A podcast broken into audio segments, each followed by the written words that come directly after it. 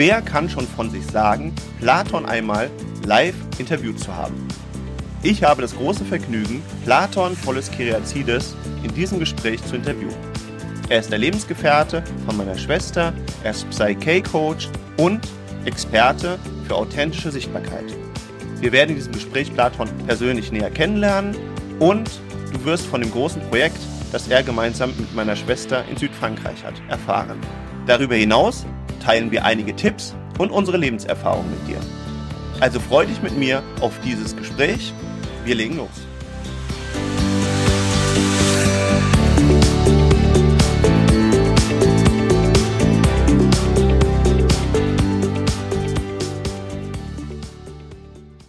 Bevor wir durchstarten, finde ich es immer ganz gut, äh, gerade wenn ich jetzt jemand Neues im Podcast habe, dass du vielleicht auch selber nochmal so zwei, drei Worte zu dir sagst, mhm. also was, was du genau machst, weil du jetzt ja auch dich fortgebildet hast und, und auch echt schöne Dienstleistungen anbietest. Mhm. Das kannst du vielleicht am besten in eigenen Worten kurz nochmal sagen.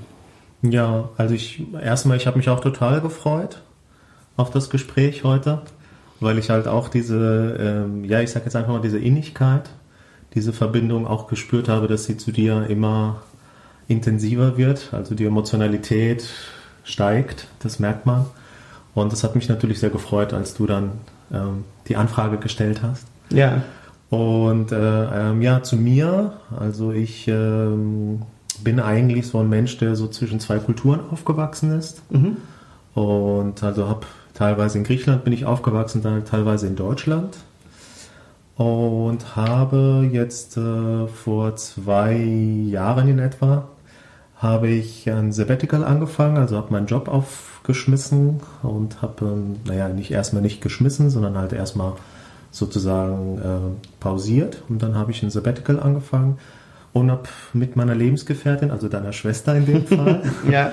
äh, haben wir zusammen eine Farm in Frankreich, wollen wir wieder auf Vordermann bringen, das heißt, wir wollen sie ökologisch, äh, soweit es geht, soweit uns das möglich ist, renovieren um daraus dort halt ein, ein Ort der Begegnung, ein, ein Ort der Gesundheit, ein Ort zu machen, wo die Leute wieder Mensch sein dürfen. Also das heißt, die, die können an ihren Themen arbeiten, die können an ihr Inneres arbeiten, die können an ihrer Balance arbeiten, mhm. ein Stückchen weit, ähm, sage ich mal, diesen, diesem Alltag, den wir ja alle hier, sage ich mal, hier aus Deutschland ganz gut kennen oder in der westlichen Welt, um zu relaxen und äh, ja, dort auch mit, mit Tieren arbeiten. Wir wollen da Seminare machen. Also wir haben da ganz schön viel vor. Das mhm. ist, äh, ähm, und wir sind, äh, also ich bin komplett äh, da ja un, unbescholten. Also ich hab, hatte überhaupt keine Ahnung von solchen baulichen Sachen. Ich bin da einfach da nach langem Überreden und nach langem äh, Zögern habe ich mich dann doch getraut, ins kalte Wasser zu springen. Mhm. Bin sehr froh mittlerweile. Und im Zuge dieser großen Veränderung haben sich dann bei mir sehr viele weitere Veränderungen ergeben, so dass ich halt wirklich Raum und Zeit hatte, also obwohl wir natürlich hardcore am Renovieren waren, hatte ich dann trotzdem Zeit und Raum gefunden, um in mein Inneres zu gucken, endlich, weil ich da schon seit vielen Jahren gespürt habe, da schlummert irgendwas in mir, da sind Prozesse, die sind wichtig, dass die äh, aufgearbeitet werden.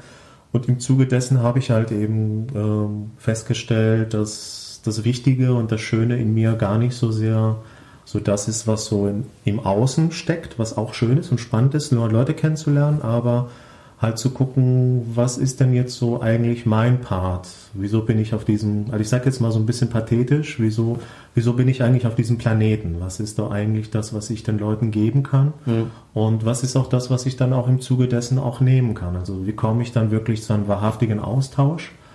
Und habe für mich immer mehr und mehr festgestellt, dass dieser echte Austausch eigentlich im Geben und Nehmen von Gefühlen stattfindet und im Geben und Nehmen von sich gegenseitig halt unterstützen. Und ich dachte am Anfang, das wäre so eine illusionärische Geschichte, stelle aber jetzt irgendwie im letzten Dreivierteljahr immer mehr und mehr fest, dass es eine, eine ganz große Lebensbasis auch sein kann. Und das gibt mir ein total schönes Gefühl. Das strahle ich jetzt mittlerweile auch einfach aus, weil das wirklich fühle. Mhm. Und im Zuge dessen passieren so kleine Dinge, Wunder, eigentlich tagtäglich erlebe ich eigentlich so kleine Wunder, die, und ich erkläre mir das momentan nur dadurch, dass ich das einfach fühle und ausstrahle und andere Menschen das wahrnehmen und ähm, ja, das auch aufnehmen kann. Ja. So.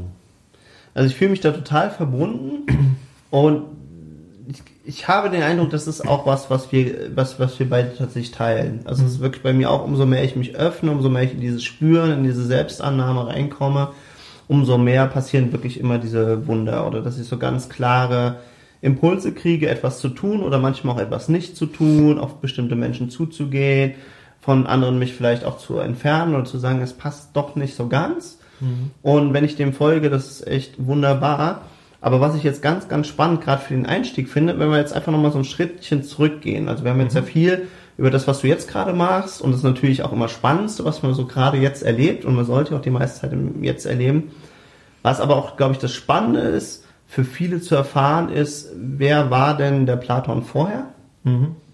Also, wo kommst du her und, und, und von wo hast du tatsächlich diesen Schritt getan? Mhm. Oh ja, gut. Also das ist natürlich jetzt, äh, da brauche ich jetzt erstmal einen kurzen Augenblick, mhm. um da einfach mal da reinzugucken. Ja, wo kommt der Platon her? Wahrscheinlich äh, ist das also bin ich jemand, der auch daherkommt, wo viele von uns herkommen. Also mhm. das heißt, ähm, jemand, der halt auch, äh, also ich war jemand, der halt auch unheimlich ehrgeizig war, vielleicht nach wie vor noch ist, aber der halt eben sehr zielorientiert war, der halt eben sehr effektiv versucht immer zu sein hat, also der immer sehr leistungsorientiert war. Das heißt, ich habe mich selber sehr unter Druck gesetzt, Ziele zu erreichen. Ich habe mich selber unheimlich geärgert, wenn ich diese Ziele nicht, ge, äh, nicht äh, erreicht habe. Ich bin zudem auch wieder, das heißt, ich versuche dann immer wieder mhm. dann irgendwie äh, mit dem Kopf durch die Wand zu kommen. Das heißt, äh, wenn eine Sache nicht klappt, dann erst recht. Ja, dann ja. will ich das erst recht wissen und dann äh, ja, dann gehe ich manchmal, also dann bin ich schon auch jemand gewesen, der schon auch ähm, sehr auch sozusagen das Außen verantwortlich hat, äh, gemacht hat für Sachen, die nicht geklappt haben.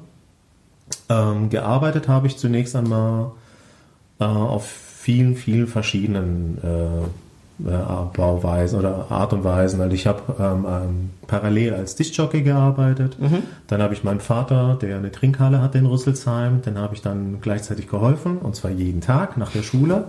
Da war ich 13 Jahre alt. Das war so eine Zeit, die mich geprägt hat. Also 13 Jahre, so dann kommst du halt von der Schule um halb zwei.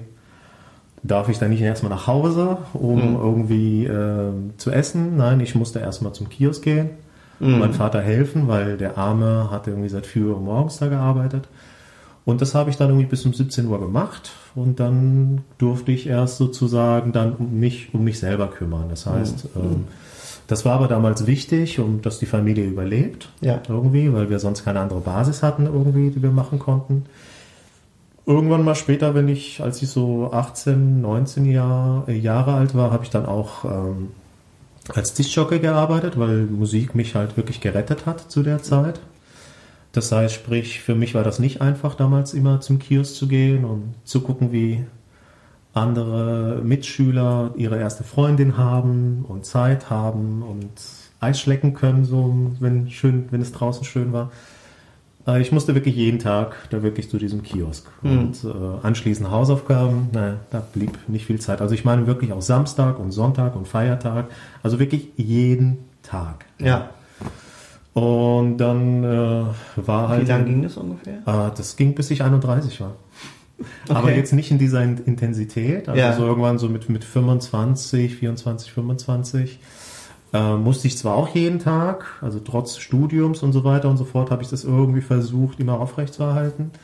Aber dann irgendwann mal so ähm, war das auch äh, so, dass mein Vater auch tatsächlich eine Angestellte dann äh, hatte und ich da nicht jeden Tag hin musste, aber so gefühlt und häufig immer noch, bis ich 31 Jahre alt war. Mhm. Also bis 2002 ist das gegangen, das sind 30 Jahre, gut. Mhm. Ja. Und ähm, ja, das, das war schon eine prägende Zeit, mhm. weil ich halt das mhm. Gefühl hatte, da, da kann ich eigentlich, also da muss ich funktionieren und da kann ja. ich eigentlich nicht irgendwie irgendwas von mir ausleben. Mhm. Mhm. Und das hat sich dann aber auch später in den verschiedenen Tätigkeiten, die ich gemacht habe, eigentlich so ein bisschen fortgezogen. Ja. So und also Auflegen war zwar auch ein Spaßprojekt, aber ich konnte es auch nicht richtig genießen, weil ich halt immer dran denken musste, am nächsten Tag ist wieder Kiosk angesagt. Mhm. Also Beispiel, wenn man halt jetzt Samstag bis um 3, 4 Uhr morgens auflegt, und dann sind zum Beispiel andere DJ-Kollegen später noch ein bisschen feiern gegangen oder konnten sich einfach ein bisschen noch ein bisschen gehen lassen. Ich durfte noch nicht mal was trinken. weil Ich musste ja noch ins Auto fahren und ich musste dann wieder am nächsten Tag, also ich musste dann wieder schlafen gehen, weil am nächsten Mittag hat schon wieder der Kiosk gerufen, ja. Also ich konnte mich halt einfach nie richtig gehen lassen. Das war irgendwie, ich hatte das Gefühl, dass es nicht möglich ist. Und ja, dann später habe ich studiert noch mit dabei, habe dann Radioshows noch gemacht und äh, ja, dann habe ich dann auch tatsächlich mit einer richtigen Arbeit angefangen. Das war dann als äh, Cutter habe ich gearbeitet, also als Videoeditor. Mhm. Und das sehr intensiv. Und das habe ich dann gemacht, äh, ja, bis vor zwei Jahren. Und also war auch eine sehr schöne Zeit, weil das war, ich habe teilweise als freier äh, Videoeditor gearbeitet. Und dann die letzten äh, Jahre meines Lebens, meines Arbeitslebens, habe ich dann als Festangestellter beim Südwestrundfunk gearbeitet. Also richtig ein richtig sicherer Job. Die Rente ist sicher. Ja. Ja, also da war eigentlich der Weg vorgeebnet und ich hätte eigentlich im Prinzip nur dabei bleiben können. Und dann wäre für viele Leute ihr Lebenstraum eigentlich schon. Das ist in diesen öffentlich-rechtlichen äh, Medien- und Sendeanstalten ist es schon ziemlich nah am Beamtentum, ne? Also Ja. so vom, Ja. vom Thema. Einfach, damit wir mal so reinspüren können, einfach mal so ein Gefühl dafür kriegen, Mensch, äh, was hast du vorher für eine Welt erlebt, wo kommst du her? Und dann tatsächlich auch daraus diesen Schritt zu gehen, ja. Weil ich zum Beispiel jetzt auch Genau. Ja. nur einen einzigen Polizisten zum Beispiel kennt und der hat eben auch gesagt, im Prinzip alles vorgezeichnet, es ist alles sicher. Wenn du dich ordentlich anstellst, dann stolperst du so nach und nach halt so ein bisschen so deine, deine Treppchen vielleicht hoch. Aber im Großen und Ganzen ist es halt alles geregelt. Du weißt einfach, dass du gut versorgt bist, auch im Alter. Und dann ist der tatsächlich dann auch irgendwie so um die 40 rum, hat er aber gemerkt, irgendwie, das kann doch nicht alles gewesen sein und, und es langweilt mich immer mehr, ich bin nicht mehr so dabei und äh, tue mich immer schwerer äh, und hat sich dann nebenbei eben so ein bisschen was aufgebaut und dann Mhm. irgendwann tatsächlich nochmal den Schritt getan und gesagt so, nein, ich, äh, das, das geht so nicht, ich, ich Mhm. äh, muss jetzt nur was anderes starten. Und das ist halt, glaube ich, auch nochmal so ein ganz, ganz wichtiger Punkt, Mhm. weil ich so viele Menschen erlebe und teilweise sogar noch relativ junge Menschen, die sagen, ja, aber jetzt habe ich mir das und das aufgebaut und jetzt bin ich in einer großen Firma und da ist alles sicher und da läuft das eben alles, wie es eben halt zu laufen hat und man bekommt immer mehr Goodies in Anführungsstrichen auch.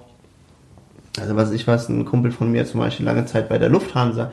Und dann meinte er irgendwann auch so, ey, ich würde eigentlich, eigentlich, ich bin jetzt so lange da, ich habe so viel Sachen, ich habe Großprojekte bei denen äh, mitgestaltet und wirklich ganz, ganz tolle Sachen äh, gemacht. Also er hat unter anderem tatsächlich angefangen, äh, das einzubauen, ich glaube für die Flugzeuge, für die Business Class, dass die WLAN und sowas auch in den Flugzeugen hatten. Und hat das dann später auch nochmal äh, in- als Auftragsprojekt, glaube ich, für äh, so Kreuzfahrtschiffe gemacht, also echt riesige Projekte und, und wo dann wirklich echt, gerade diese Kreuzfahrtschiffe sind ja so schwimmende Städte quasi, ja.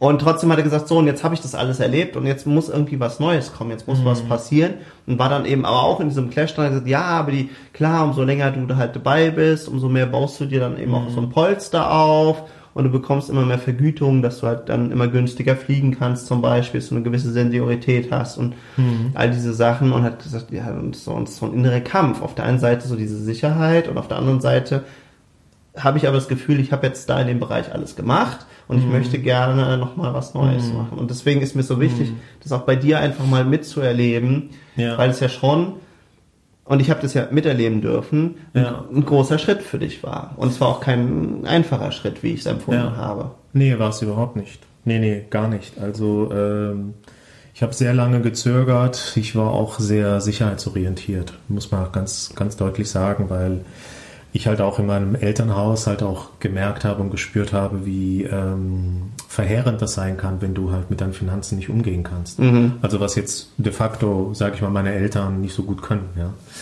Und äh, insofern wollte ich natürlich die, alle die Fehler auch vermeiden, die meine Eltern gemacht haben. Insofern war natürlich eine Festanstellung beim SWR, beim Südwestrundfunk, wie du schon sagtest, schön mhm. sagtest, es ist wirklich beamtenmäßig. Ja. ja. Wir werden sogar nach Beamtentarifen bezahlt. Du weißt Ach, ganz ja. genau. Ja, das ist. Das wusste ich nicht, ja. Ja, es ist die gleiche Tabelle, ja. Aha. Es gibt so Gehaltstabellen und dann wirst du, kommst du alle zwei, drei Jahre, kommst du eine Stufe höher und mhm. deine Rente wird dann auch dementsprechend besser. Also du konntest heute schon wissen, ich konnte also wissen, wenn ich ähm, ähm, weitergeblieben wäre, wäre ich ähm, mit so und so vielen Jahren, hätte ich so und so viel Geld bekommen, hätte so und so viel Betriebsrente bekommen, hätte so und so, viel von meinen Versicherungen noch gekriegt und dies und das. Also das ganze Leben war geplant, ja, so. Und es war nicht so, dass ich das jetzt ähm, so toll fand, dass es da so geplant ist oder mhm. so. Oder dass ich daran irgendwie wirklich einen Gefallen getan habe.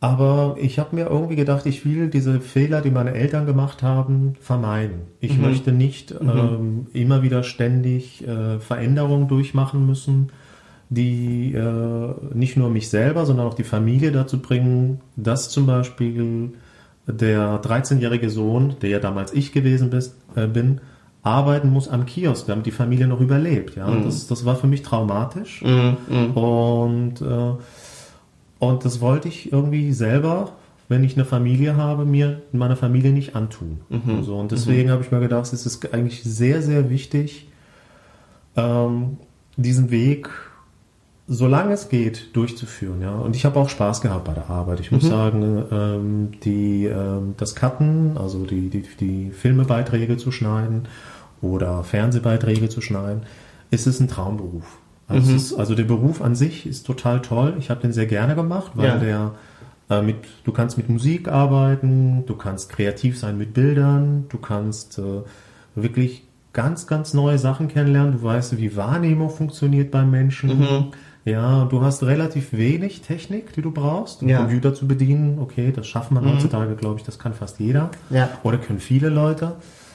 Und ähm, die Programme waren nicht sonderlich kompliziert. Das heißt, du konntest dich wirklich relativ schnell auf deine äh, kreative Arbeit ähm, irgendwie stützen. Und mhm. das war für mich auch ganz wichtig. Also auch während meines Studiums habe ich zum Beispiel gemerkt, dass äh, mich bringt das rein Ingenieurmäßige nicht weiter, mhm. sondern also ich habe ich hab Fer äh, Fernsehtechnik studiert in Rüsselsheim und da habe ich mir, soweit es geht, das ähm, Hauptstudium kreativ ausgelegt. Also da habe ich mir kreative Kurse genommen und nicht irgendwelche rein technische Kurse. Ja. Man kann das zum Teil ein bisschen auslegen. Und ähm, dann habe ich irgendwie gemerkt, ähm, je mehr ich in diese kreative Schiene reingekommen bin, ich gemerkt, das ist jetzt voll mein Ding. Wie mhm. Auflegen vorher mhm. im Prinzip. Mhm. Nur halt eben auch mit zusätzlich mit Bildern. So. Und also ich, das hat mir alles enorm Spaß gemacht, diese ganze Geschichte.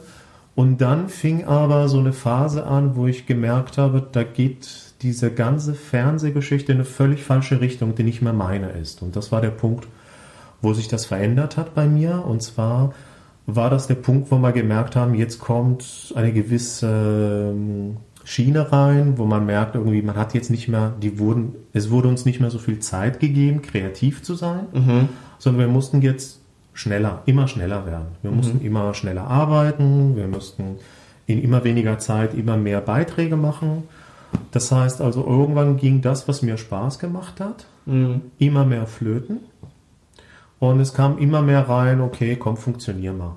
So, jetzt musst du funktionieren. Ja. So Augen zu und durch und Augen zu und durch.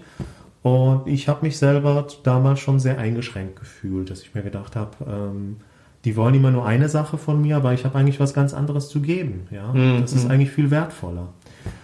Und dann war das halt irgendwann wirklich so weit, dass ich äh, tatsächlich auch einen Burnout bekommen habe. Also Leute, kann ich wirklich nur sagen, es gibt einige Burnout-Patienten, auch bei rechtlich-öffentlichen. Mhm. Ja, also mhm. da läuft es mittlerweile auch schon so, dass, dass man da ganz schön am Spurten muss und vor allen Dingen an den eigentlichen Bedürfnissen der Leute vorbei.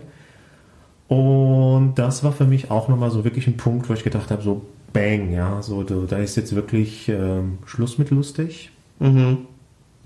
Ähm, jetzt wird es Zeit, irgendwie ähm, was zu ändern, so in deinem Leben. Jetzt äh, schön und gut, Sicherheit ist, ist in Ordnung und so, aber jetzt äh, ähm, wirst du so im Prinzip von deiner Rente auch nichts haben, wenn du ähm, jetzt noch weitere 32 Jahre oder weitere 33 Jahre unglücklich in deinem Job äh, weiter da bleibst. Das kann es nicht sein. Mhm. Und habe einfach äh, das Glück gehabt, dass ich deine Schwester an meiner Seite hatte. Ja. Und die da eigentlich quasi so einen Lebenstraum für sich hatte. Mhm. Das war halt eben diese Farm in Frankreich. Ja. Und ja, das war für mich am Anfang jetzt noch nicht unbedingt mein Weg, muss ich sagen. Mhm.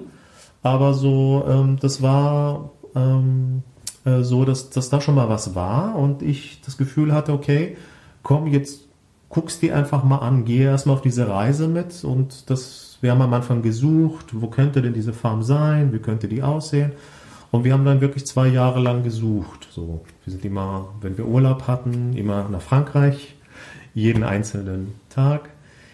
Ja, und dann äh, hatten wir tatsächlich bei der allerletzten Reise, mhm. also wir hatten, glaube ich, bis dahin 150 Farmen so circa gesehen und wir haben gedacht, wir finden die nicht.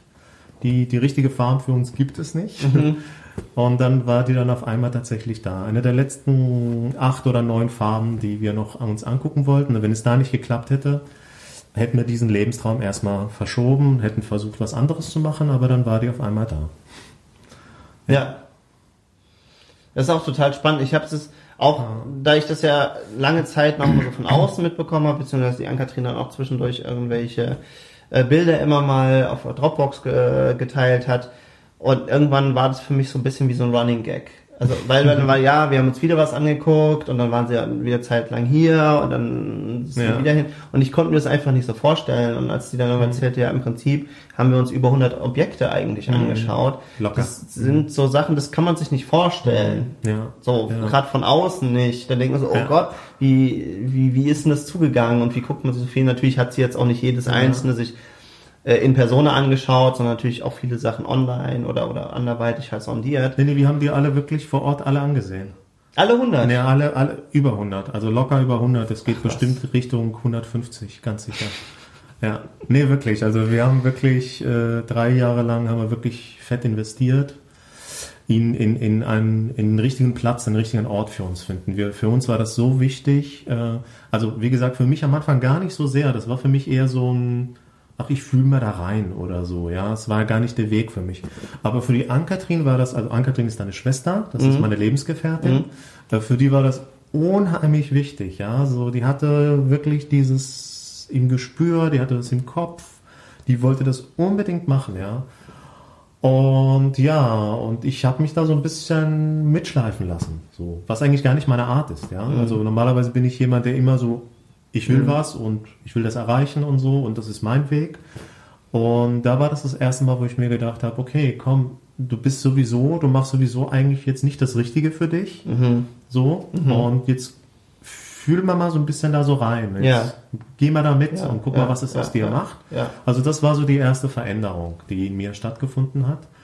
Und als dann die Farm dann tatsächlich da war, da hatte ich richtig Schiss. Mhm. Also da hatte ich richtig riesen, riesen Angst. Ja, das, äh, weil die, die ist riesig, also die Farm ist unheimlich groß. Also für uns ist die unheimlich groß. Ja. ja. Und aber die war dann da. Ich hatte auch dieses besondere Gefühl, was man irgendwie mhm. da noch haben sollte, wenn man das sieht. Das hatte ich. Also ich habe wirklich so eine Kraft gespürt in mir in dieser in dieser Farm, die hat mir unheimlich gut gefallen, auch so von der, vom Ort her und, und einfach die ganze Umgebung. Irgendwie war da schon was Richtiges, aber ich hatte auch gleichzeitig so einen Riesenschiss. Mhm. Ja. Also das kann ich total gut nachvollziehen, weil das ist natürlich das, was einem dann auch relativ schnell, also erstmal ist man beeindruckt und sagt, wow, dieses Riesenhaus, beziehungsweise sind ja sogar mehrere Häuser ja. und dann noch Scheunen und dann riesig viel Land und dann sagt man, wow, und sobald dieser Wow-Effekt so ein bisschen sich wieder in die Realität irgendwie übergibt, ja, ja. dann denkst du dir so, äh, krass, wie will das ein Mensch schaffen? Weil du mhm. natürlich, ihr seid die meiste Zeit irgendwie zu viert da und eben nicht mit einer Armee von 20, 40 oder 60 Leuten, die du mhm. vielleicht bräuchtest, um jetzt einfach so ein, so ein Riesenstück Land und ein Haus äh, A zu renovieren und das auch im Griff zu behalten. Und ich glaube, das ist auch so was, was ja. ihr jetzt dann auch so nach und nach auch teilweise gemerkt habt. Also dass mhm. wirklich dann an manchen Ecken und Enden äh, kommst du ja mit den normalen kleinen Geräten, die wir so gewöhnt sind, oder mhm. ich zumindest so ein bisschen aus, dem, aus der Gartengestaltung mhm. oder sowas, da kommst du überhaupt nicht weiter. Hm. Ja, also nee, allein wenn du diese, diese Brombeersträucher und sowas, hm. also wenn du da anfängst, da mit diesen kleinen Häckslern oder, oder, oder Heckenscheren was zu machen, dann würdest du ja Jahre allein nur dazu bringen und dann bist du an einer Seite weiter und auf der anderen Seite wächst du schon wieder nach und, und hm. solche Sachen. Ich glaube, das ist so eine, so eine ganz neue Dimension, wo man sich erstmal hm. reinspüren darf. Also jetzt so ganz, ganz hm. klein, aber es trotzdem vielleicht so ein, so, so, so, so ein Bild nochmal dafür war es, als ich das erste Mal in so einer Großküche gearbeitet habe. Mhm. Und man dann plötzlich halt nicht, also ich glaube, ansonsten war so die größte Gruppe, für die ich so gekocht habe, waren vielleicht so acht bis zehn Leute. Mhm. Und weil ich mich früher halt einfach auch gerne auch mit meinem Freund Stefan, mit dem ich äh, das erste von den, von den Spezialfolgen von einem Gespräch unter Freunden gemacht habe. Mhm. Und dem habe ich früher dann auch so Kochevents gemacht, weil der auch eine Zeit lang in der Gastronomie eben gearbeitet hat. Aber trotzdem ist es halt noch so ein normaler Hausbetrieb, obwohl ich da schon gemerkt habe, oh krass, er kocht ganz anders, als ich es gewohnt bin. Ja, so mhm. das ist viel mehr auf Geschwindigkeit, viel mehr auf Effizienz. Und ich bin sonst immer so äh, dann ordentlich und habe dann Sachen ausgepackt, was zubereitet, dann sofort den Müll mal weggeräumt und mhm. er so zack, zack, zack, alles hingeschmissen oder einfach so auf den Boden gekehrt. und ich so, äh, äh, Stefan, was ist denn jetzt los?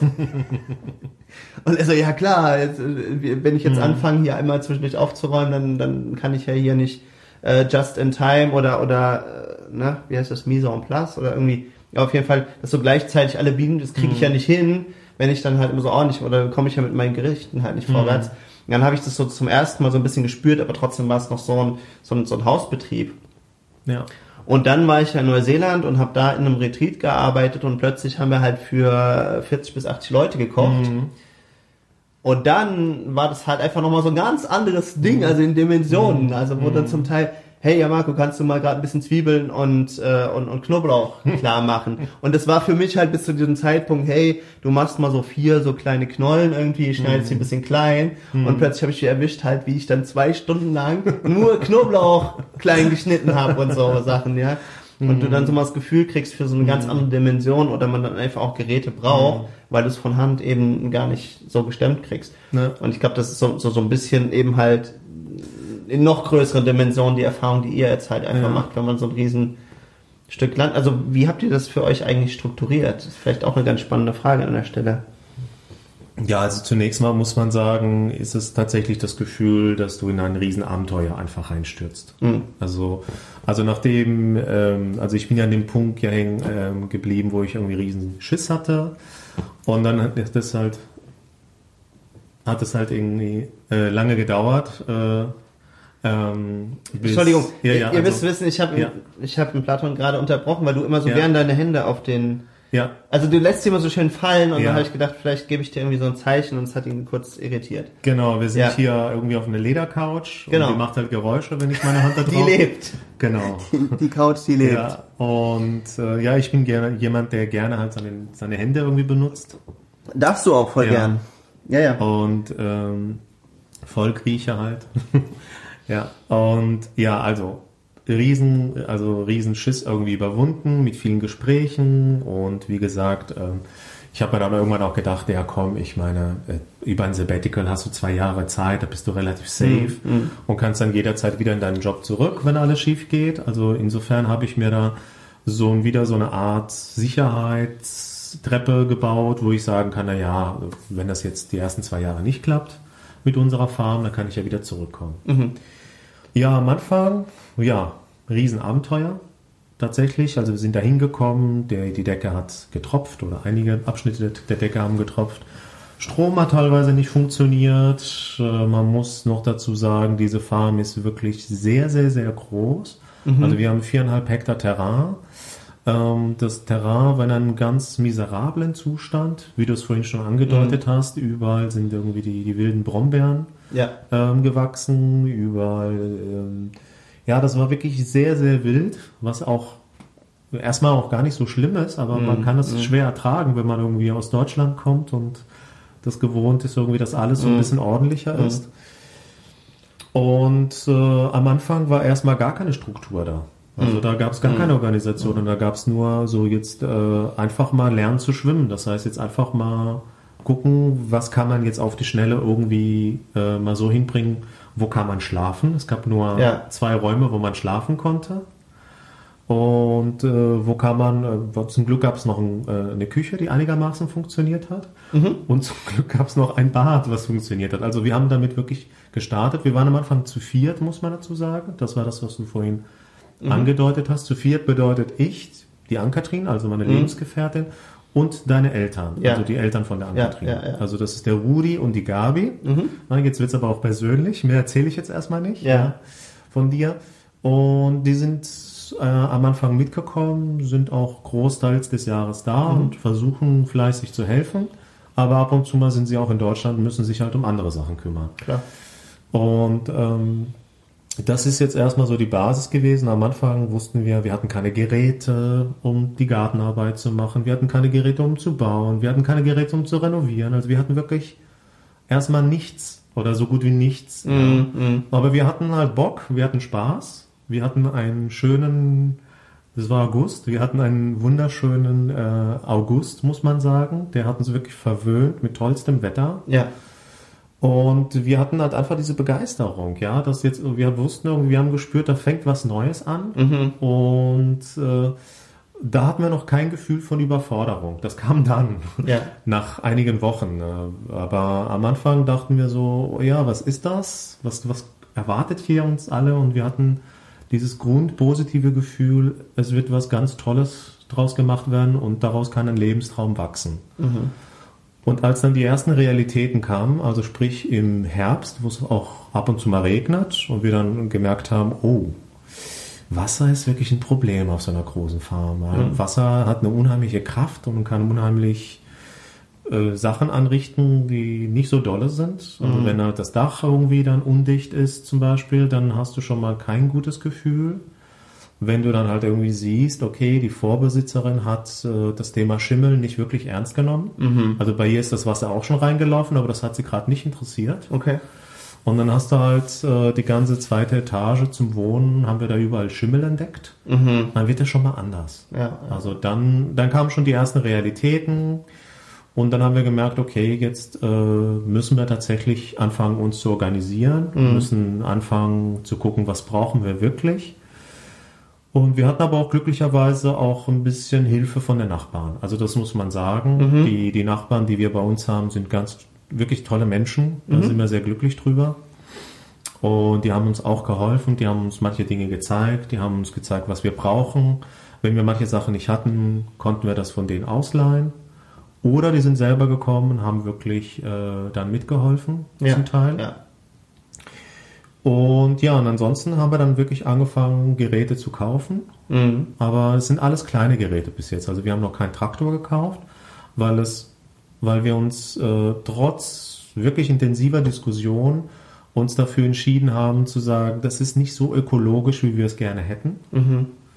Ähm, und vor allen Dingen auch, also das spielt auch mit einer Rolle, ähm, wir haben auch keine Zeit, uns in so etwas auch hineinzulernen und zu gucken, wie funktioniert denn jetzt ein Traktor? Wenn der Ja. jetzt kaputt geht, Ja.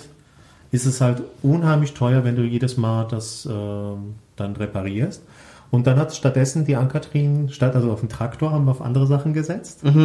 Und dann hat natürlich die Ankatrin ihre Leidenschaft mitbringen können und dann, wir haben uns dann auf Pferde Ja. halt spezialisiert. Das heißt, äh, dann hatten wir uns gleich drei Ponys geholt und die Ponys haben halt angefangen, wirklich unsere Rasenmäher per Excellence zu sein. Also die haben einen Großteil unseres äh, Terrains in Schuss halten können. Das war schon mal ein guter Schritt. Dann kam ein Nachbar und hat Kühe gebracht. Ja. Das war super, ja, weil Kühe essen wirklich viel wildes Zeugs, was wächst. Und das war auch schön. Und äh, ja, so nach und nach haben wir gemerkt, okay, ich bin mehr so für die schweren Arbeiten zuständig, weil ich von meiner Statur her so ein bisschen anpacken kann. Ja. Die Ann-Kathrin ist mehr so für Planung zuständig und Feinarbeit. Der Rudi ist irgendwie jemand, der eigentlich überall, also dass der Rudi dein Vater ist und so jemand, der halt eigentlich überall so ein bisschen eine Hand anlegen kann. Er bringt auch Erfahrung mit. Und die Gabi ist eine Frau fürs Detail. Also Mhm. die, ist, die ist wirklich äh, so künstlerisch begabt und ist so detailversessen. Und dann haben wir gedacht, irgendwie instinktiv, jeder sollte irgendwie versuchen, so aus dem, was er kann, so das Beste rauszuholen. Und die Interessen wurden ein bisschen aufgeteilt. Also ich hatte irgendwie Bock auf Bauen, ich hatte irgendwie Bock auf, auf wirklich äh, so schwere Sachen irgendwie rumtragen und aber auch auf Garten. Das heißt, wir haben dann einen Garten aufgebaut. Äh, Das waren dann alle zusammen, weil das uns das allen Spaß gemacht hat. Äh, Pferde waren am Anfang mehr so Ankatrin-Sache. Äh, Und so alles, was so ums Renovieren und sowas geht, das haben wir irgendwie versucht, zusammen uns äh, gegenseitig zu helfen. So. Ja, und also das war am Anfang aber schon schwer, muss man sagen, weil äh, du, also wir haben eine Farm gekauft, die ist 600 Jahre alt. Ja. Und ähm, da wurde leider in den letzten 50, 60 Jahre wurde leider ähm, sehr viel äh, auch mit Beton gearbeitet an dieser, an dieser Farm. Und das war ein bisschen schwierig, weil äh, Beton arbeitet nicht gut mit, mit eigentlich mit Steinwänden, die ja atmen sollen. So, und dann haben wir halt wirklich an vielen Stellen, haben wir wirklich mit Problemen zu kämpfen gehabt, die wir so nicht gedacht hätten. Das heißt also, wenn man, wenn man jetzt ein normales Haus renoviert, brauchst du eine gewisse Zeit. Und wenn du jetzt eine alte Farm renovierst, und zwar ökologisch auch noch renovierst, brauchst du das Zehnfache dieser Zeit. Ja. Und das haben wir total unterschätzt. Mhm. Also wir haben gedacht, okay, ja, wir brauchen vielleicht ein bisschen länger, aber ja, dann, dann, dann, wir haben ja auch mehr Zeit als andere Leute, dann wird es gehen. Aber als wir dann angefangen haben, zum Beispiel zu isolieren, da haben wir festgestellt, um Gottes Willen, das ist ja so kompliziert.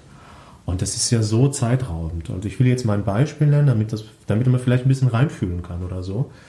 Wir haben jetzt ähm, neulich haben wir eine Fensternische mit so einem Gemisch aus ähm, aus äh, Show, also Ton. Ist das Ton? Nee, das ist äh, Kreide, ne? Kreide. Kreide. Show ist genau, Kre- äh, ja. Kreide. Und Hanf gemacht.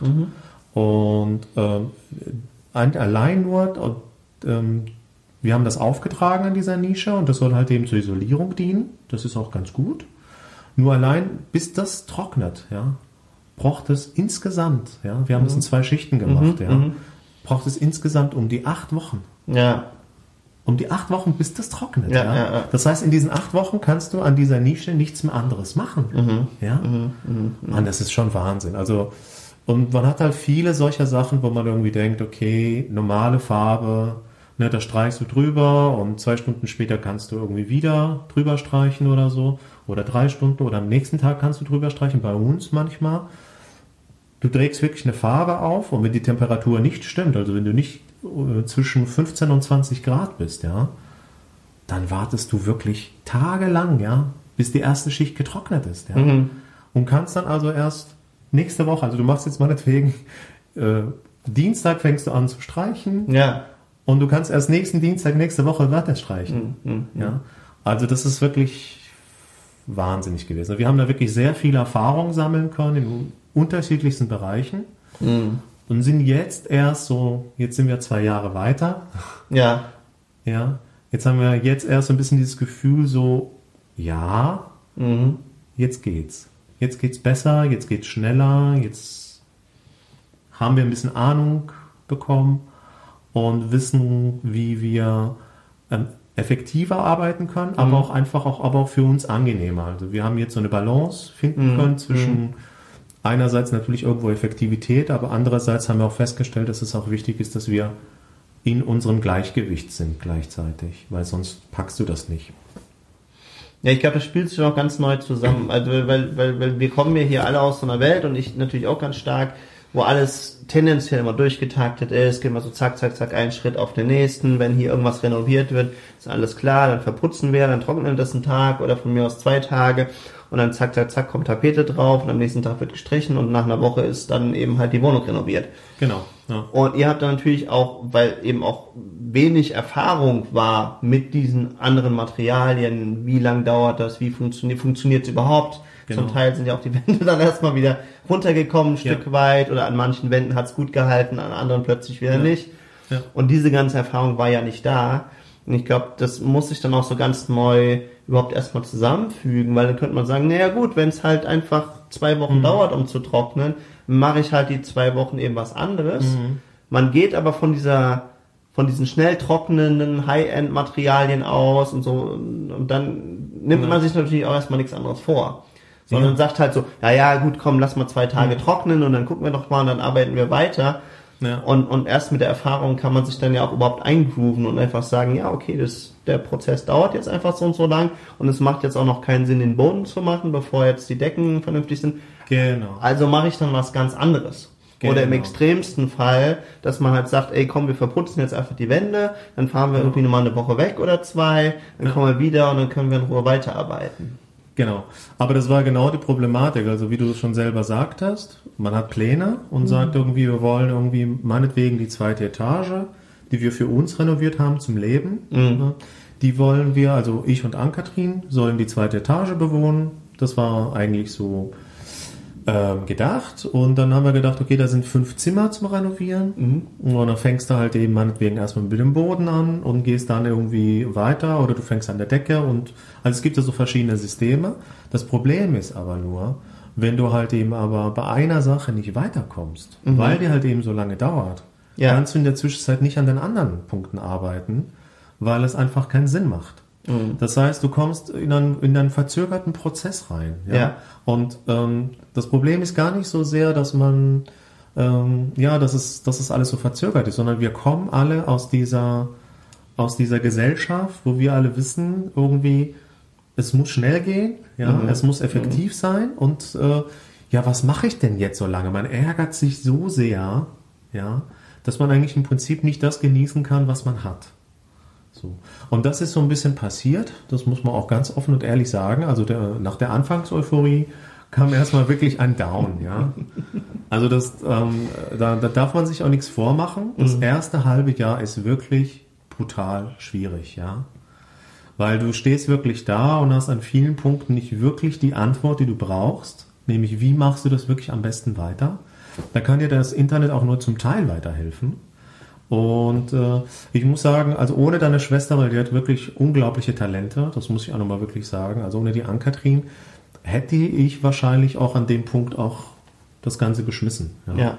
So, weil ich habe halt gedacht, so, also fürs Bauen bin ich jetzt auch nicht unbedingt auf die Welt gekommen. Mm, mm. ja, aber es macht mir zwar Spaß, aber ähm, aber die Ankatrin hat da so irgendwie immer so die Pläne gehabt und die hat immer gesagt, ja gut, das dauert halt eben seine Zeit, aber das dauert halt eben genau so lange. Und die hat irgendwie immer so eine Lösung finden können, ja, mhm. um irgendwie da weiterzukommen. Und ähm, das hat mir schon enorm geholfen, ja. Und aber dann habe ich aber auch natürlich auch während der Zeit auch schon versucht zu gucken, was sind jetzt Arbeiten, also wenn wir jetzt gewartet haben, dass irgendwas trocknet oder dass irgendwas ne, einfach seine Zeit braucht, um halt eben wieder bereit zu sein. Dann habe ich äh, schon auch Arbeiten ge äh, gemacht, wo ich gemerkt habe, das bringt mir jetzt was. Also mhm. das klingt jetzt blöd oder so, aber eine meiner absoluten Lieblingsarbeiten war zum Beispiel gewesen, äh, auf dem ganzen Terrain zu gehen mhm. und nach so ähm, Schindeln zu gucken, also nach, nach Dachschindeln. Mhm. Ja. Und die zu, ähm, die erstmal alle so zu sammeln. Mhm. Wir hatten nämlich überall auf dem Gelände wirklich tausende von Stücken, ja, mhm. die zu sammeln und zu gucken, welche sind noch gut, welche sind nicht gut und dann später von den guten die wieder in Größen zu sammeln. Ja. Also nach verschiedenen Größen, damit man die wiederverwenden kann für die Dächer. Mhm. Da habe ich zum Teil wirklich, ja, würde ich sagen, zwei Wochen lang nichts anderes gemacht. Mhm. Ja. Aber das war so eine tolle Arbeit, ja, weil äh, die erscheint jetzt erstmal so primitiv zu sein, ja, aber du kommst in so einen, also ich, ich kam da in so einen, in so einen Rhythmus rein, wo ich dachte so, ich verschmolz irgendwie, äh, das war wie so eine Meditation, das war wie so ein Trance, ja. Und ich verschmolz irgendwie mit meiner Umgebung. Das war wirklich eine tolle Erfahrung zu merken, Mensch, das ist wirklich toll, ja. Du hast, du siehst jeden Tag auch, was du machst. Mhm. Drumherum wird es immer schöner und schöner, da liegen nicht überall Schindeln. Und dann siehst du auch deine Arbeit, weil alles schön geordnet ist. Du weißt dann aber auch genau, oh, damit kann ich jetzt wirklich was anfangen. Mhm. Mit den zerbrochenen Schindeln kannst du anfangen, wie Kunst zu machen oder irgendwie Wege zu machen und ja. so. Und das, das fängt auf einmal an zu leben. Also das heißt, an Sachen, an die ich vorher nie gedacht habe, dass ich Spaß haben würde, mhm. kam dann irgendwie so eine riesengroße große Freude. Ja. Und sowas hilft dann enorm, um dabei zu bleiben und zu sagen, wow, die Erfahrung hätte ich niemals gemacht, wäre ich jetzt irgendwie weiter im Alltag in Deutschland äh, bei meinem Job geblieben, hätte ich diese Erfahrung niemals machen können. Es war auch keiner hinten, der zu mir gesagt hat, ey Mensch Polis, äh, Mensch Platon, du musst jetzt hier aber mal Gas geben oder so, sondern ich konnte mir das wirklich selber alles einteilen, auch mhm. zumindest zum Großteil, und konnte für mich selber auch festlegen, das ist jetzt wichtig für mich und das ist weniger wichtig. Und insofern war das natürlich eine Riesenerfahrung, ja. Also ein ganz großer Schatz, wo ich gemerkt habe, du darfst dich verändern, du darfst auch mal nicht effektiv sein. Also das, mhm. das erste Mal in meinem Leben, wo, wo ich mir das selber erlaubt habe, aber was von außen auch erlaubt war, dass ich mal, mal, ja, Quatsch machen kann. Ja. ja. Ja? Also was überhaupt keiner war, aber in dem Augenblick empfindet das vielleicht mal ein bisschen als Quatsch, ja, weil man denkt so, oh, Schindeln irgendwie nur ordnen, ja, was soll denn daran so toll sein? Mhm. Aber äh, es war wirklich eine ganz tolle Geschichte, ja. Es ist jetzt ein Beispiel, es gibt da ganz andere Beispiele. Ja, ich äh, mag da ganz gerne mal reinstecken, weil, weil ich, äh, ja, meine Mission quasi oder die Idee von, von einem Gespräch mit einer Freundin ist ja auch immer tatsächlich so die Geschichten des Lebens und diese Wandlungsprozesse eben halt bewusst und im Gespräch halt zu durchleben und so ein bisschen zu diskutieren, aber dann tatsächlich auch immer an den einzelnen Stellen dann eben so, so Nuggets quasi äh, auszugraben oder, oder wie ich mir vorhin mhm. immer schön sage, eben halt so die besonderen Stellen rauszuknuspern. Und was mir aufgefallen ist, ist halt so ein Punkt oder, oder so eine, so, eine, so, eine, so, eine, so eine Phase von dir des Annehmens, Loslassens und Entdeckens. Mhm. Und das ist super, super spannend, hm. weil ich den Eindruck habe, dass wir oftmals durch diese Geschwindigkeit in der westlichen Welt hm. Diese Phasen zumindest nie bewusst haben. Also weil keine Zeit ist, in Ruhe mal was zu entdecken, mal zwei Wochen einen gewissen wiederholenden Prozess zu machen hm. und dann vielleicht auch mal so, einen, so einen Humor, wie du es beschrieben hast, da drin zu hm. entdecken. Oder so einen Spaß eben an Sachen oder zu sagen, oh, guck mal, das habe ich jetzt aufgebaut hm weil wir so häufig bei unseren Tätigkeiten auch nichts sehen, was wir aufbauen. Also wir arbeiten jeden Tag, wir machen irgendwas, wir kontaktieren genau. einen Kunden, wir addieren irgendwelche Zahlen, wir bauen an irgendeiner Webseite, was auch immer es halt ist. Mhm. Aber es ist alles irgendwie virtuell. Und du siehst mhm. nie, oh, guck mal, jetzt mhm. nach zwei Wochen habe ich wirklich jetzt so einen großen Stapel mhm. an Schindeln. Oder guck mal, das Dach ist jetzt neu gedeckt. Mhm. Und wenn ich das cool gemacht habe, dann kann ich mich jetzt die nächsten zehn Jahre daran erfreuen. Oder ich habe jetzt hier einen Raum ausgebaut mhm. und jetzt können wir einziehen, jetzt können wir uns den einrichten und so. Das ist eben so ein, so, so ein anderes mhm. Erleben. Genau. Aber gleichzeitig eben halt auch, wenn Dinge mal schief laufen, das in Ruhe annehmen zu können, zu sagen, es geht trotzdem weiter. Oder eben aber auch diesen Wahn, ich muss jetzt andauernd maximal produktiv sein und es muss jetzt alles funktionieren, auch mal loslassen zu dürfen. Genau, genau. Also das war so alles, was, ja was, was so in deiner, in deinen Schilderungen drin gesteckt ja. hat für mich. Und das ist mir so wichtig, das jetzt nochmal bewusst rauszuschälen. Ja. Und dafür auch so, die, ja, einfach immer mehr Menschen einzuladen, sich diese Prozesse und diese Entwicklung halt wieder bewusst zu machen. Mhm. Und zwischendurch auch mal sich die Ruhe zu gönnen, so aufzuwachen. Also ich habe das Gefühl, dass wir so oft einfach wie in so einem Autopilot oder wie in so einer Trance leben und daraus dürfen wir gerne hin und wieder mal aufwachen und so, ey, was tue ich hier eigentlich? Was steckt eigentlich jetzt in dem, was ich mhm. gerade drin? Anstatt vielleicht nur verärgert zu sein, dass es nicht so funktioniert.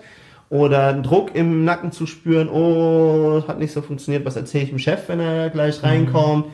Und all diese Sachen, sondern, sondern wirklich bewusster in diese Situation reinzugucken und zu gucken, Mensch, was hält es für mich bereit und was, wie kann ich das für mich wandeln, dass es, dass es für mich eine wertvolle Entwicklung mitbringt. Mhm. Ja.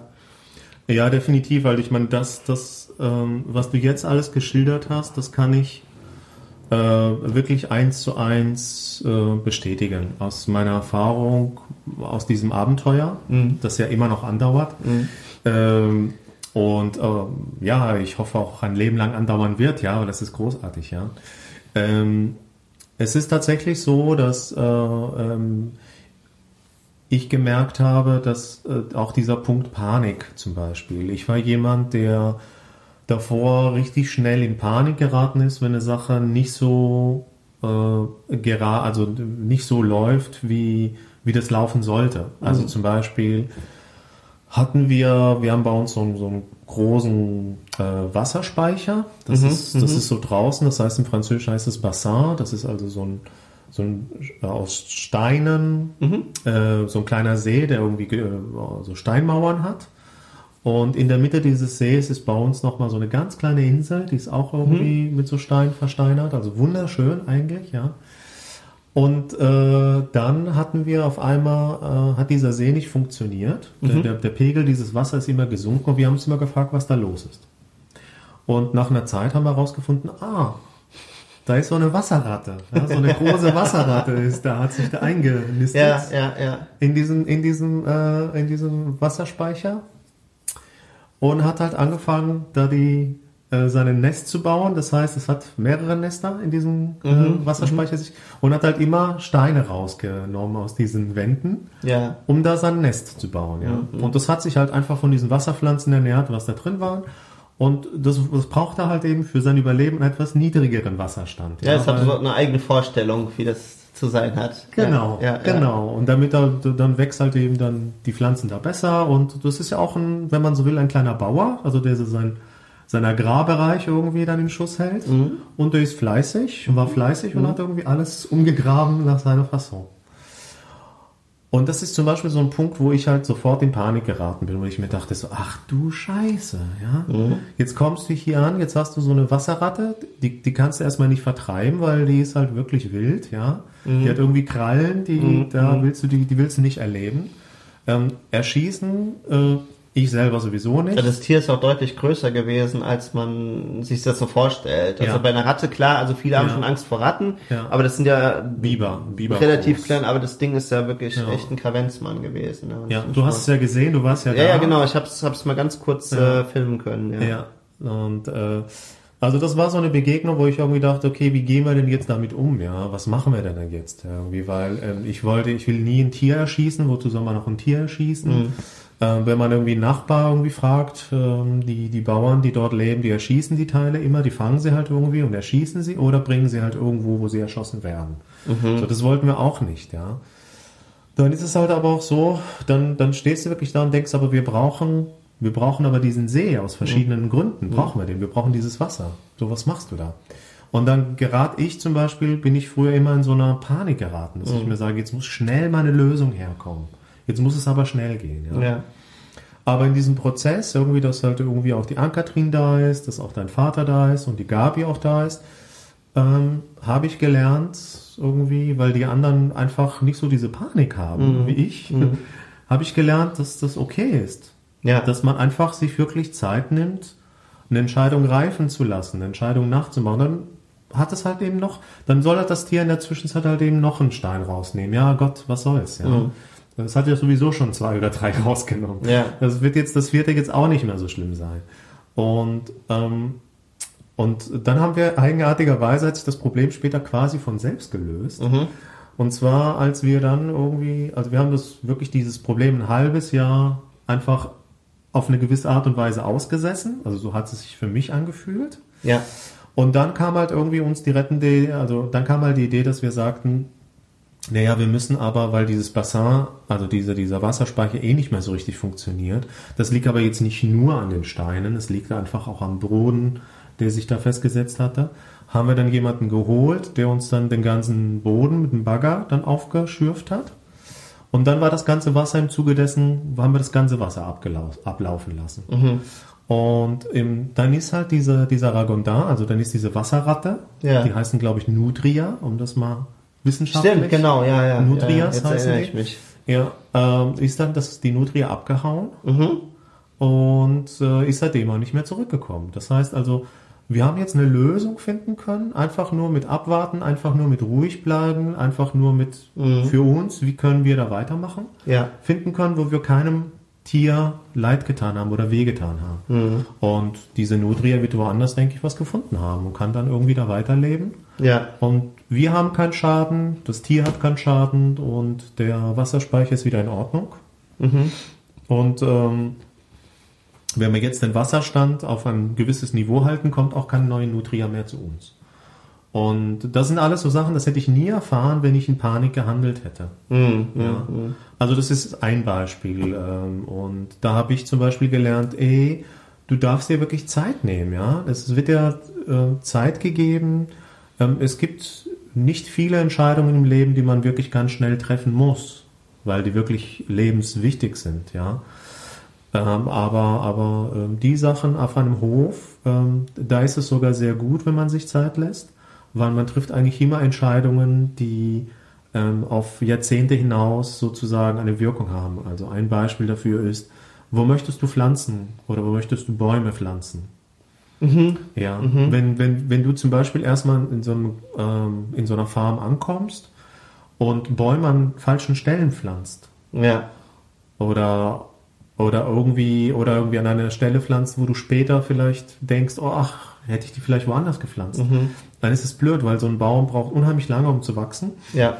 Und, und ähm, wenn die nicht an dem richtigen Ort sind und wenn es einfach nicht passt, ja. dann hast du halt eine blöde Entscheidung gefällt für die nächsten 30, 40, 50, 60 Jahre.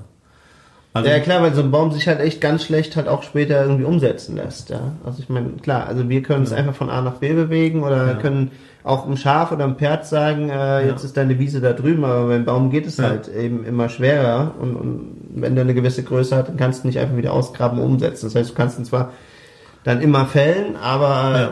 das ist ja auch, auch nicht schade. das, was, was man eben halt nicht, genau. nicht unbedingt vorhatte. Ja. Ja. Und solche Entscheidungen und vor allen Dingen auch zum Beispiel, wie wir renovieren, ja, wie du isolierst. Isolierst mhm. du zum Beispiel wieder, machst du den Fehler, dass du halt eben diese alte Wände isolierst mit Material, was nicht atmungsaktiv ist, mhm. dann wirst du sozusagen ähm, alles, was organisch ist an diesem Haus, also das Atmen dieses Hauses, wirst du töten. Ja, ja. Das heißt, du wirst permanent Schimmel haben im Haus, was eigentlich schade ist, ja. Mhm. Weil du hast ja wunderschöne alte Steinmauern, ja. Mhm. Die sind wirklich einen Meter breit und dick und, und, und, und die soll man einfach richtig gut behandeln. Nicht mit Beton, ja, weil Beton macht alles kaputt, ja.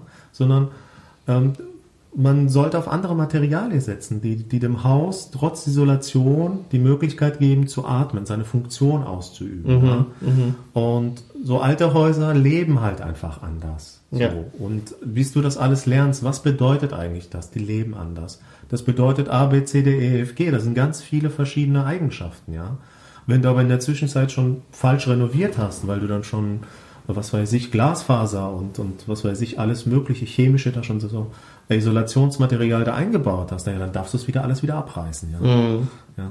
Das sind einfach so Sachen, wo ich halt sehr dankbar bin dafür, dass ich es mittlerweile wirklich auch in meinem Leben einbauen konnte, dass ich sagen konnte, nicht nur die Sachen brauchen einfach ihre Zeit. Und jetzt kommen wir zu dem Punkt, wo ich auch wieder als Person wieder lebendig werde. Ja. Sondern auch ich brauche meine Zeit. Mhm, ja. Mhm. Auch meine inneren Prozesse, auch meine inneres, ja, mein, mein, mein innere ähm, Emotionen, all dem, ja, auch die brauchen ihre Zeit, ja, um zu reifen, um da sein zu dürfen, um sich auszubreiten. Und das ist halt so schön, weil es halt erstmal wieder übers Außen kam, wie ich das halt gelernt habe seit frühester Jugend. Alles muss von außen kommen irgendwie. Mhm. Ja, aber in dem Fall war das so, dass ich jetzt diesmal auch zugelassen habe oder zulassen konnte, dass äh, ich auch wirklich aus diesen Prozessen die im Außen gut gelaufen sind, mhm. dass, es, dass sie jetzt ruhig auch mal im Innen stattfinden mhm. dürfen. Mhm. Ja. Mhm. Das ist natürlich auch ein weiterer interessanter Wendepunkt. Also ja. glaube ich jetzt so in, in, in deiner in deiner Entwicklung, wo, wo glaube ich schon dieser Schritt überhaupt erstmal eine Entschleunigung geschaffen hat. Ja. Und mit dieser, mit dieser Ruhe, die dann reinkam, ja. hat sich wie so ein Raum geschaffen, der dann eben auch die persönliche Entwicklung überhaupt ermöglicht hat. Ja. Und das ist so eine Sache, da bin ich tatsächlich für mich jetzt auch erst äh, letzt ganz zufällig auf dem Seminar drauf gekommen, mhm. weil ich dann nochmal angeregt wurde, tatsächlich so über mich, meine Positionierung und das alles nachzudenken. Und da bin ich drauf gekommen und bis jetzt ist tatsächlich so die beste Formulierung, weil ich auch immer gesagt habe, so, so was, was mache ich eigentlich? Mhm. Und, und, und wo ist jetzt wirklich so der, der Punkt, wo es, wo es für mich wirklich trägt? Und da bin ich drauf gekommen, dass ich halt mental und physische Räume schaffe, persönliches Wachstum. Richtig. Weil ich lange Zeit immer so diese, mhm. diese Vision, also es ist auch ähnlich wie bei euch und deswegen finde ich es auch so schön, dass sich das alles irgendwo dann auch wieder an der richtigen mhm. Stelle zusammenfügt. Mhm. Ja, dass ja auch die Ankatrin jetzt gesagt hat, hey, ich möchte auch eben so einen so so einen Raum schaffen für, für Seminare, für Entwicklung, für Bewusstsein, für Ernährung, ja. Mhm. du kommst jetzt da rein mit deinem, also wo wir jetzt gleich auch nochmal einsteigen, was, was du jetzt eben halt so als deine Berufung erkannt hast. Und ich habe halt auf der einen Seite auch immer so diesen physischen Raum, also mit so einem eigenen Retreat oder mit einem Retreat, irgendwann, weil es mich immer angesprochen hat. Hat mich, seit, seit ich bei meinen Eltern raus bin, hat mich das immer angezogen. Es hat sich natürlich konstant weiterentwickelt. Aber immer habe ich so, dran, ich hätte gern mal so einen Raum, am Anfang natürlich noch ganz stark so für Künstler, für Musiker, die und jetzt ist halt generell immer mehr so in Richtung fürs Aussteigen. Und was jetzt aber als neue Dimension gekommen ist für mich, ist diese Erfahrung, es braucht eben auch Zeit und Raum, dass gewisse Prozesse eben halt in Gang kommen. Ja. Und ich glaube, das ist eine Riesengefahr, der ich auch ein bisschen zum Opfer gefallen bin, dass wir immer alles noch effizienter und noch schneller erreichen Ja. wollen in dieser Welt Ja. und deswegen auch immer auf der Suche sind nach dem effektivsten System und dann kannst du damit noch schneller und dann gibt's so, so Therapiesysteme oder eben auch manchmal so, so, so NLP-Techniken, aber auch in anderen therapeutischen, sondern immer so, wo man sagt, ja, da kann ich ganz, ganz schnell das und das und das erreichen, da kann ich ganz schnell ein Trauma auflösen, kann ich ganz schnell eine Blockade wegräumen. Und ja, das geht auch in gewissen Sachen. Oder wenn es im Prinzip gibt's eben kleine Fehlstellungen, wie was weiß ich was, irgendwelche Sachen, Spinnenphobie oder sowas, glaube ich auch, dass man die mit einer, mit einer adäquaten Technik sehr, sehr schnell beseitigen kann, weil es oftmals auch nur so ein Erlebnis war. Ja. Weißt du, also es war halt so irgendein Erlebnis, was ich weiß, du bist als kleines Kind irgendwie unterwegs gewesen, deine Mutter hat aus irgendwelchen Gründen Angst vor einer Spinne und du hast es mal miterlebt und dann übernimmst du es als kleines Kind und plötzlich hast du das ohne, dass es einen Grund gab oder ohne, dass irgendwas Schlimmes passiert ist, hast du aber in deinem System drin, oh Spinne bedeutet Gefahr, weil ich habe es irgendwo gesehen. Und dann kannst du die sehr, sehr einfach auflösen, weil Ja. es eben auch nur in Anführungsstrichen ein kleines Problem ist oder es ist eben nicht verankert und es ist nicht gewachsen Ja. andere Sachen, die wachsen aus bestimmten Sachen oder dass du Themen halt für dich nicht auflösen kon- kannst. Und dann fängst du an, immer weiter drauf zu deckeln. Also du hast, du hast die wahrscheinlich diese Erfahrung auch gemacht. Das heißt, du, du baust dann immer so, also mein, mein Ausbilder, der hat es, also einer von, von meinen Mentoren Ausbilder, der hat es schön eben gesagt, das ist wie, wenn dir irgendwann jemand mal ins Wohnzimmer kackt und anstatt das Logischste zu tun, Ja. Dass du hingehst und sagst, oh mein Gott, da hat jemand in, in mein Wohnzimmer gekackt oder vielleicht ein Hund oder was auch immer. Ich räume es einfach weg und mach's sauber und dann ist wieder in Ordnung. Kommt man auf diese widersinnige Idee und macht einfach mal einen guten, schweren Teppich drüber. Ja, genau. Guter Vergleich. So, Ja. was passiert dann natürlich? Ja. Der Mist ist trotzdem noch drunter. Und dann fängt er an zu gären und zu faulen und zu schimmeln. Und irgendwann kommt es wieder so langsam durch den Teppich durch. Und Mhm. dann fängst du an und sagst, oh, das ist ja schon wieder da, das ist ja so unangenehm und sonst was. Aber es hat eine Zeit lang ganz gut geklappt mit dem Teppich. Packe ich den nächsten Teppich. Am besten noch einen doppelt so dicken oder Mhm. so einen schönen Flocati. So, und dann geht das System immer weiter. Ja. Und was, ich habe das Bild dann einfach für mich mal so weitergesponnen Ja. Und habe gesagt, ja klar, aber was passiert ist, dein Raum wird auch gleichzeitig immer enger. Also bist du, habe ich gesagt, wenn ich das weiter spinne, ja, ist ja total logisch, ja, es kommt ja, Ja. immer wieder durch, nächster Teppich drüber und irgendwann hänge ich dann so knapp unter der Decke, Ja. weil ich so viel Teppiche über diesen, anstatt es irgendwann mal wegzuräumen. Ja. Und was kannst du dann machen? Also ist ja logisch. Irgendwann musst du dich der Sache stellen und dann gehst du halt, oder, oder ziehst halt aus, ja, das ist, ja, Ja. aber, Aber das ist das ist natürlich ja mit schwer. deinen Emotionen, Das ist ist, es ja unmöglich. Ja. Also du kannst ja Ja. aus deinen Emotionen und aus deiner Ja. Gefühlswelt eben nicht ausziehen. Das heißt, irgendwann musst du halt hingehen und sagst, Und ey, Schichten ist halt mein, nach und nach. mein Gebäude, mein Zuhause ist dieser Körper, also kann ich nicht einfach ausziehen. Genau. Und äh, also muss ich nach und nach wieder die Schichten abtragen, bis ich an die Basis komme, alles wegräumen und dann ist es auch gut. Ja. Oder dann kann ich es grundsätzlich halt eben renovieren. Ja, definitiv. Und das ist eben in dieser Emotionswelt eben ganz, ganz häufig, dass wir das eben machen. Und gerade wenn wir Techniken lernen, Ja. die so diesen Ruf haben, ey, die sind erprobt und die sind super effektiv und da kannst du ganz schnell was wegmachen, Ja. dann wird es eben auf alles angewendet. Ja. Und mein Eindruck ist, dass es häufig die Sachen aber schneller, äh, ähm, aber schlimmer macht, Ja. weil wir so viel überdecken die ganze Zeit. Und immer wenn mir was auftaucht, dann sagen, ey, das darf aber nicht sein und ich habe diese super Technik und damit geht's schnell und dann fange ich an, wieder was drüber zu bauen. Ja. Und es fehlt einfach Zeit und Raum, die es vielleicht braucht, um tatsächlich mal an die Wurzel des Problems zu kommen, es dann halt wegzuräumen. Genau. Ähm, bevor ich jetzt irgendwie weitermache, daran anschließe, Mhm. wollte ich dich fragen, ob irgendwie so etwas wie eine Pinkelpause bei dir in deinen Podcasts Nee, überhaupt irgendwie nicht. ist nicht vorgesehen. Nee, ist überhaupt nicht vorgesehen. Ja, aber können wir machen. ja, weil es ist dringend, ja. Ja.